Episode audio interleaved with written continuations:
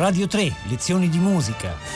Igor Stravinsky, Le Nos, con Luca Mosca.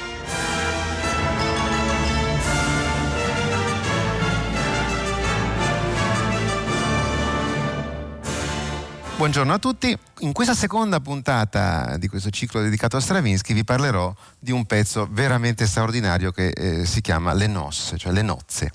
Le nozze. E, beh, innanzitutto è molto interessante pensare a quello che Stravinsky ha combinato proprio con l'organico, perché eh, in realtà questo pezzo risale agli anni 10 eh, mi pare al 16 o al 17, ma poi in realtà eh, l'ha, l'ha, strumentato negli anni 20, eh, credo 23-24. Eh, prima voleva farlo per orchestra tradizionale, poi ha pensato a degli ensemble, eh, poi a un armonium, pianola, due cimbalom, insomma ha fatto delle, delle cose, delle versioni incredibili, una diversa dall'altra, fino a che è arrivato proprio al punto che è una, una, una cosa assolutamente nuova, assolutamente straordinaria, che sono un, un organico di quattro pianoforti e percussione. Questo porta ovviamente tutto il pezzo a una sorta di mono eh, tim, eh, timbrica. No? Dall'inizio alla fine noi non abbiamo tutto no, il colore che c'è eh, nell'orchestra, eh, no, per esempio della Sagra della Primavera o del Pietrushka. No, assolutamente. Qui è tutto eh, apparentemente monocolore. Questo si riflette anche eh, però nella forma. Cioè, Stravinsky qua direi che scrive un uno dei pezzi più russi in assoluto della sua produzione. Eh, già abbiamo visto ieri il fatto della ripetizione, no? che mh, mm, in realtà c'è nella, nell'arte russa. Cioè, direi che la musica russa eh, si basa, per esempio Mussorgsky, si basa più che sullo sviluppo, no? sull'elaborazione, ma proprio sulla ripetizione. Ma anche l'arte visiva russa, le icone, sono, la ripetizione è sempre un po' della stessa cosa. No? È proprio una, una fissità fissità che forse deriva anche dalla, dalla religione ortodossa, eh, parte proprio di questo modo di pensare che non è in evoluzione, no? ma sempre fisso eh, su elementi che non cambiano mai. Ora, in queste nozze che cosa succede? Eh, ci sono quattro fasi fondamentali in questo pezzo. Il primo siamo in casa della fidanzata, quindi il, eh, questo è un pezzo per quattro solisti, coro e eh, quattro pianoforti e percussione. E quindi siamo in casa della fidanzata. E, e, le sue amiche adornano, no? l'adornano, adornano la fidanzata e le intrecciano i capelli. La fidanzata si lamenta e piange per il distacco dalla casa paterna e dalle amiche. Quindi è il mondo essenzialmente femminile in questa, prima, in questa prima scena. Immediatamente, senza soluzione di continuità, seconda scena, casa dello sposo, quindi cantano i maschi, il quale invoca la benedizione, lo sposo invoca la benedizione dei genitori che sono addolorati per la perdita del figlio quindi mondo essenzialmente maschile. La terza fase, di nuovo femminile, è la partenza della sposa e il lamento dei genitori della sposa. Il quarto pezzo, la quarta parte, ma non direi pezzo perché dall'inizio alla fine per 23 minuti sentiamo una cosa senza soluzione di continuità. Il banchetto è una cosa incredibile, eh, no? c'è proprio un caos assoluto, Siamo, è come se noi camminassimo all'interno no, di una grande festa russa e ci fosse un'ira di Dio di riferimenti, eh, di personaggi diversi diversi che dicono cose diverse e si sovrappongono uno all'altro. in questo senso direi che è quasi joyciano, sembra quasi l'Ulisse di Joyce, no? che è un po' la stessa cosa, no? una, una, giornata no? eh, che dura mille pagine in cui eh, Joyce descrive eh, tutto quello che avviene e contemporaneamente e quindi eh, viene un po' il caos, una specie di, di caos assoluto. E, ehm, ehm, l'unico tema che sentiremo originale russo è questo. In realtà Stravinsky lo, lo, lo fa così. E questo è molto importante. Ecco, questo diventa la base di quasi tutti i temi eh, delle nozze, queste tre note. Quindi, non so, il primo tema che sentiremo che è una trasformazione di oppure è sempre è il contrario di oppure alla fine è sempre sono le prime note di questo eh, canto popolare russo trasformato da Stravinsky che eh, si trasformano no, eh, in quello che è il finale straordinario di questo pezzo straordinario. Adesso eh, l'esperienza è quella di sentirlo tutto di seguito adesso e io ci parlo sopra. Sentiamolo. Sentite subito il tema che vi ho suonato al pianoforte la sposa dice la mia treccia a me. La mia treccia sarebbe è un'allusione alla verginità.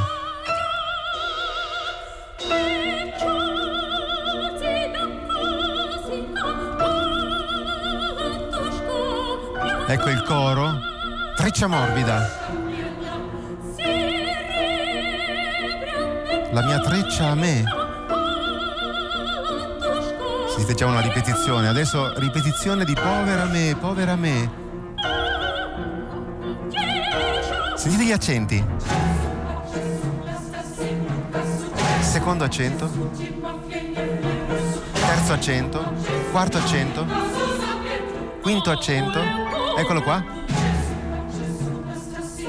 Sesto. Adesso lì stringe, sentite. Sette. Otto. Nove torna all'inizio. È come un'icona. Ci sono questi blocchi che tornano assolutamente uguali a se stessi ma di durate diverse. Chi venne un giorno? La mezzana cominciò a tirare la treccia e trarmi vivo il pianto. Cambio di piano armonico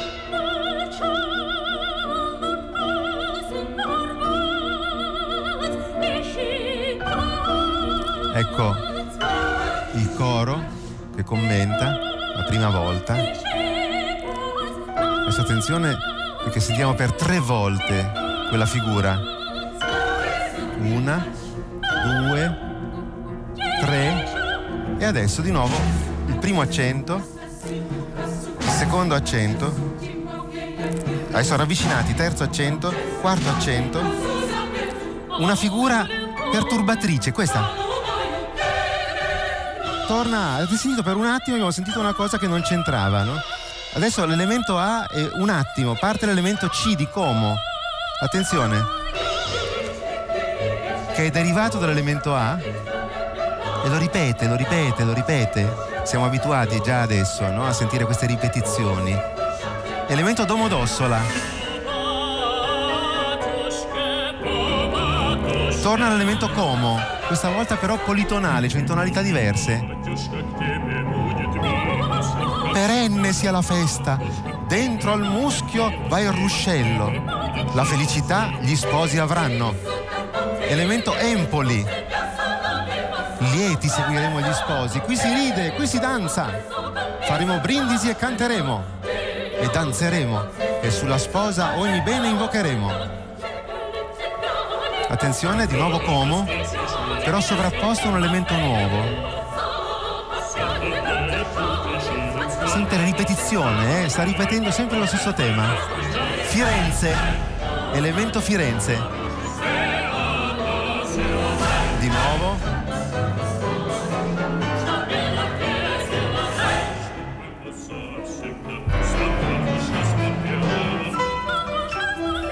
L'elemento Genova che si interpone l'elemento Como.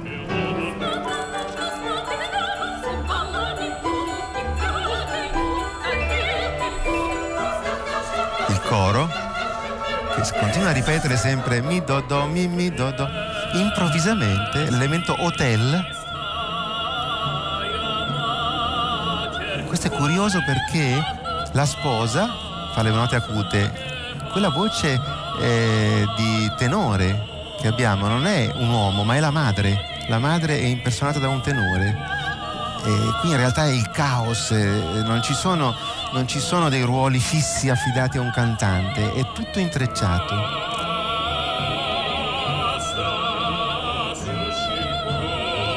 Sentite quasi un, un canto gregoriano, no? quello del baritono, che è il padre invece. Improvvisamente torna l'elemento Bologna gli accenti, Un nastro rosso e un nastro blu vogliamo annodare alla morbida treccia, un nastro rosso come le mie gote. Sta finendo il primo quadro, adesso improvvisamente, senza soluzione di continuità, sentirete che dopo questi accenti, sempre più ravvicinati, passiamo al mondo maschile. Improvvisamente passiamo nella parte, nelle stanze dove ci sono gli uomini. Sentite?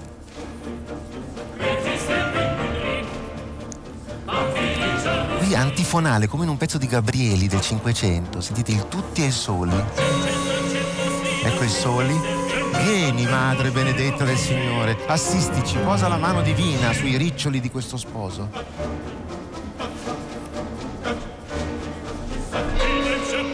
I soli.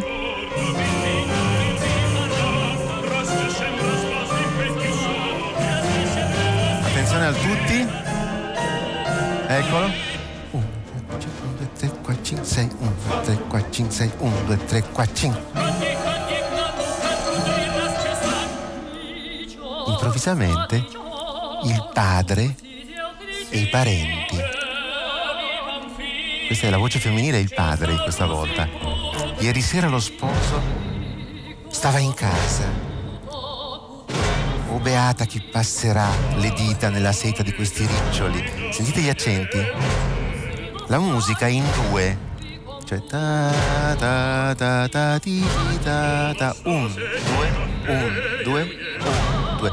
Gli accenti dei pianoforti e delle percussioni invece sono in tre. C'è una poliritmia, sono due ritmi diversi. Sentite che sfasamento.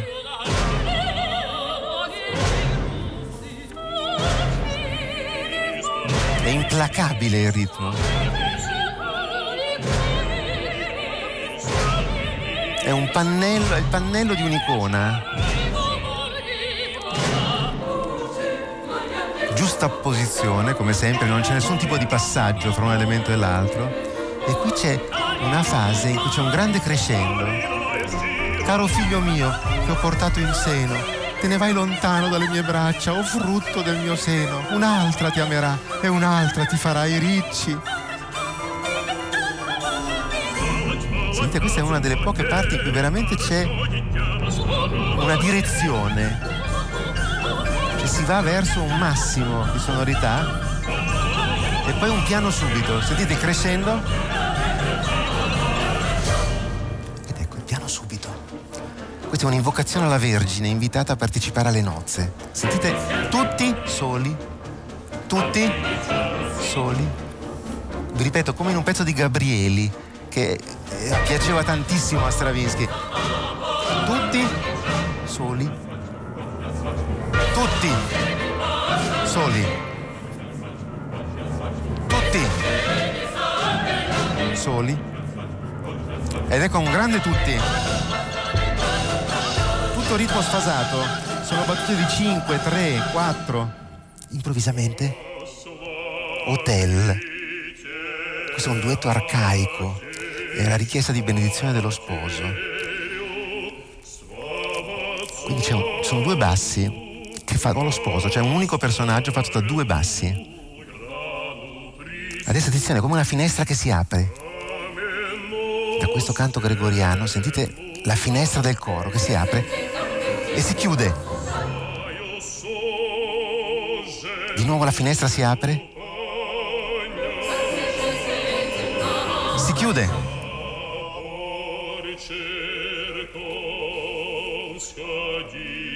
Finestra?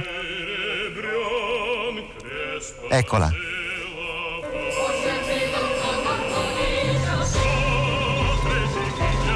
Questo è il baritono solo con i pianoforti, l'elemento Imola, un elemento nuovo. Qui sono gli amici dello sposo, di nuovo lo sposo. Adesso tutti insieme fanno un'esclamazione di stupore e di gioia contemporaneamente, sentite? Questa è una variazione di A con il tutti, i soli e il tutti. La penna del cigno è caduta, così lo sposo cade in ginocchio davanti ai suoi genitori, le donne, gli uomini. Tutti insieme. Uomini con le donne. Questa è un'invocazione a Dio Invocazione a San Damiano. Tutti insieme, esclamazione di stupore. M come Mosca, Dio benedici la famiglia, i figli e le figlie, e il padre e la madre.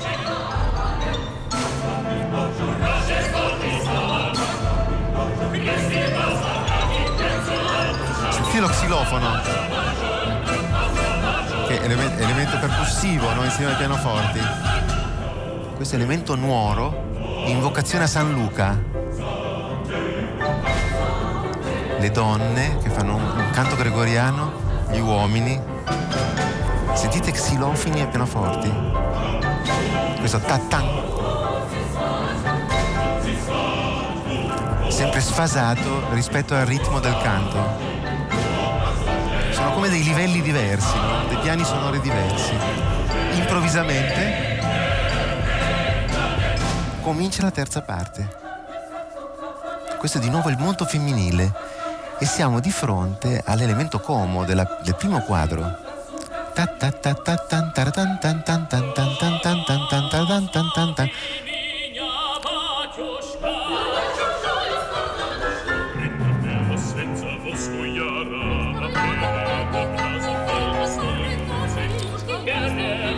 San Cosma e San Damiano, venite con noi. San Cosma, tu che fabbro fosti, vieni a farci una catena per unire questi sposi.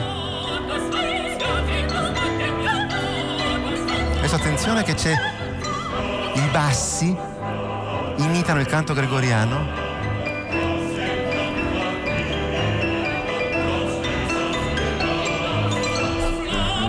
Secondo elemento di questa terza parte. Sentite come lo xilofono raddoppia i pianoforti.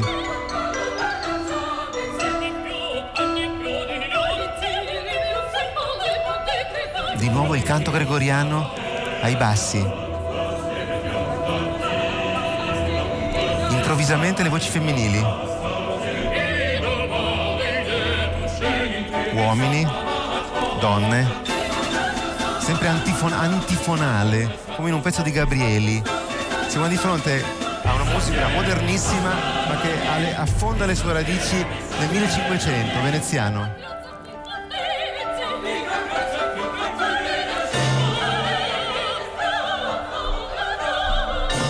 adesso questo è un punto culminante straordinario.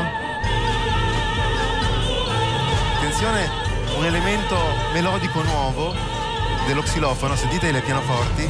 La, mi, do, sol, la, sol, la, mi, do, sol, la, mi, do, sol, la, mi, do, sol, la, mi, do, sol.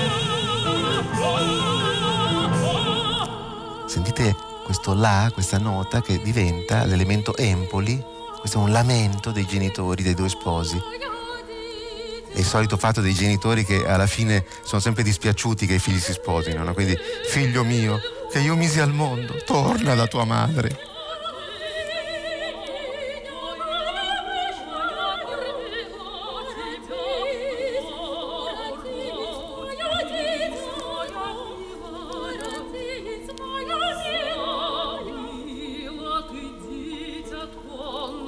Sentite la fissità del pianoforti che nella fase finale di questa parte, di questa piccola parte, verrà rotta solamente dallo xilofono. Eccolo.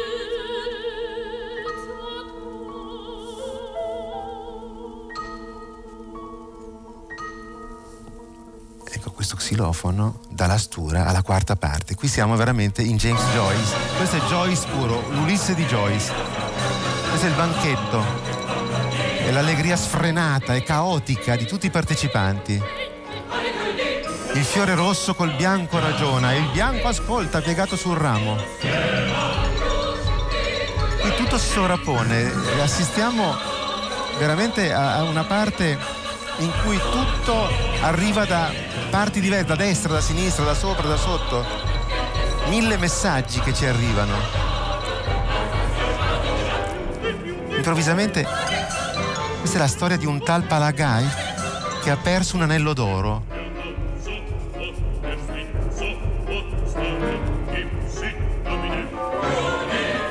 Ma sovrapposti ci sono molti altri gesti. Stiamo passando attraverso la festa e sentiamo tutto sovrapposto. Questa musica che sentite ai pianoforti e poi la musica del finale. Terzo accento, quarto accento, quinto. Questa è la storia di un'oca e di un cigno. Ovviamente oca e cigno sono i simboli dei due sposi. Passaggio che è quasi puntilista, di una modernità assoluta. Sentite qua.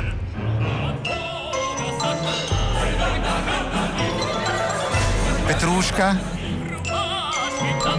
Di nuovo Petrushka. Improvvisamente da ritmo di quartine passiamo a terzine. Oh sposina bella, che ti dissero? Il lino filerai e la casa del marito pulirai, camicia e pantaloni.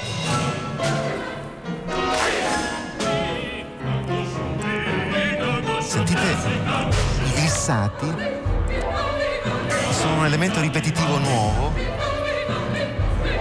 che si ripete sempre ovviamente in maniera sfasata. Episodio. Bevi Maria, mangia e rimpinzati. Non mangio, né bevo, né vi ascolto.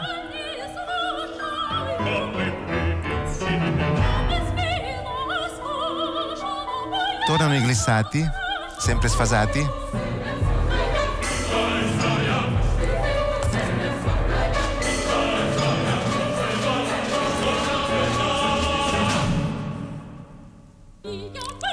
Ti ho veduto in mezzo al mare, dove il cigno resta, resta la femmina.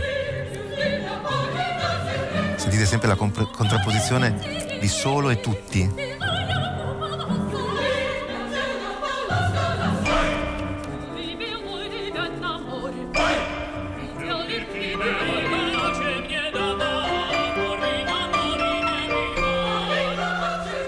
Attenzione, questo elemento ritmico sfasato rispetto alla metrica musicale.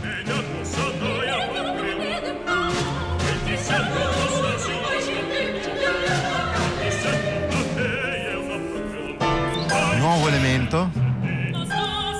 Attenzione, questo è l'unico canto popolare originale, quello che vi ho suonato prima di sentire le nozze. La sposa dice, ho dell'oro che scende sino alla cintura e perle fino a terra. Vecchio porco, hai venduto figlia alla figlia per un bicchiere di vino. Sono tutti ubriachi.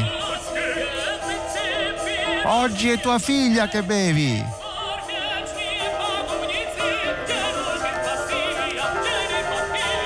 Adesso improvvisamente rimane un amico degli sposi che dice, tutto qui? Da solo? contrapposizione di voci femminili acute e gravi. Arrivo, prendimi, il letto è stretto, ci arrangeremo. Attenzione di nuovo alla musica del finale. Eccola qui. I pianoforti li sentiremo proprio alla fine, finisce così il pezzo. Questa figura che è buttata lì non ci sembra protagonista, mentre invece diventerà protagonista.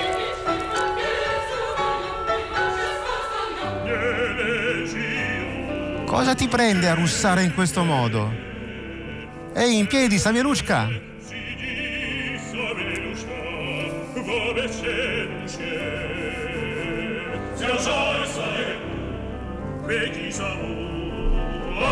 Dove si beve ci si diverte e dove ci si diverte va tutto bene.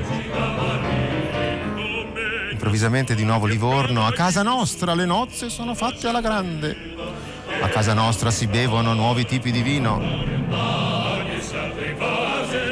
La nostra Anastasia se ne va in terra straniera, che ci sappia fare e tutto andrà bene. A testa bassa al cugino non occorre niente. Fai al povero come al ricco un bel sorriso e al tuo piccolo marito uno più civettuolo.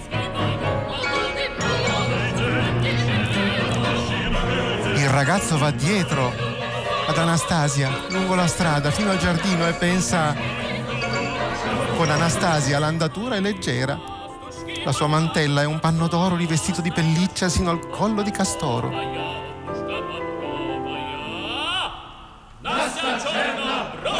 Ah, le belle sopracciglia nere. Bene, vecchio mio, vuota il tuo bicchiere. E poi non dimenticare il regalo. Ai giovani sposi occorrono un sacco di cose. Questo vuole subito una bella casa. Ecco l'elemento finale, le campane della fine, no? Avete sentito? È il caos. Noi stiamo assistendo a un matrimonio. In tutta questa parte finale, lo sposo e la sposa si abbracciano, vengono messi a letto, la porta viene chiusa, due padri e le due madri si siedono sopra un banco davanti alla porta. Quindi immaginatevi, no, eh, la porta è chiusa, i due sposi entrano dentro, viene chiusa la porta e chissà cosa faranno e i genitori e i parenti seduti fuori da questa porta.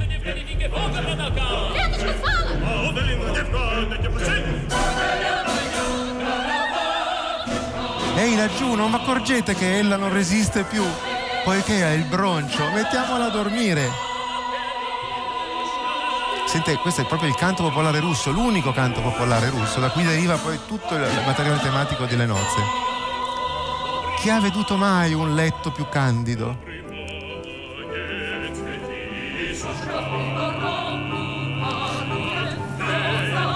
nuovo il canto popolare russo. Eccolo. Un tono sotto, questo è l'unico momento in cui viene ripetuta una cellula tematica un, a un'altra altezza. Per il resto c'è sempre la ripetizione alle stesse altezze. Attenzione, la coda. Rimane solo lo sposo con le campane. Dolcezza del mio cuore, lui è, è nella stanza da solo con la ragazza, dolcezza del mio cuore, fiore dei miei giorni e miele delle notti, fiore di vita, io vivrò con te come conviene che si viva, per l'invidia del mondo intero.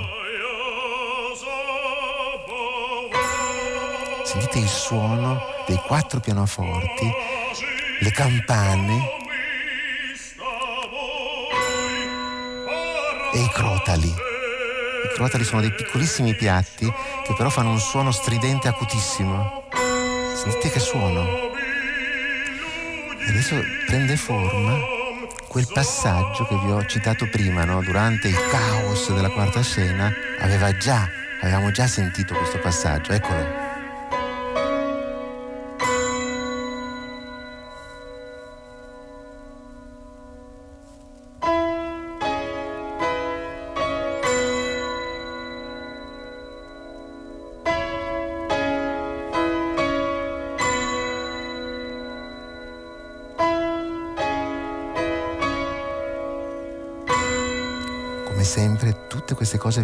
Vengono ripetute, ma sempre in maniera diversa. Sentite che non ci aspettiamo mai, non sappiamo mai il momento in cui verrà l'accordo. Sentite. Sono gli ultimi tre rintocchi.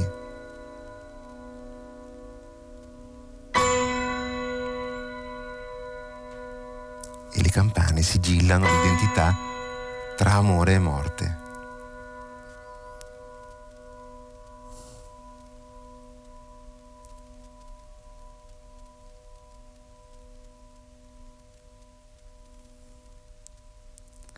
Caro saluto da Luca Mosca.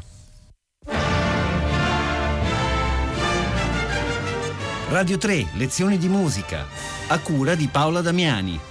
Potete ascoltare tutte le lezioni di musica dal sito di Radio 3 e scaricarle con l'app Rai Play Radio.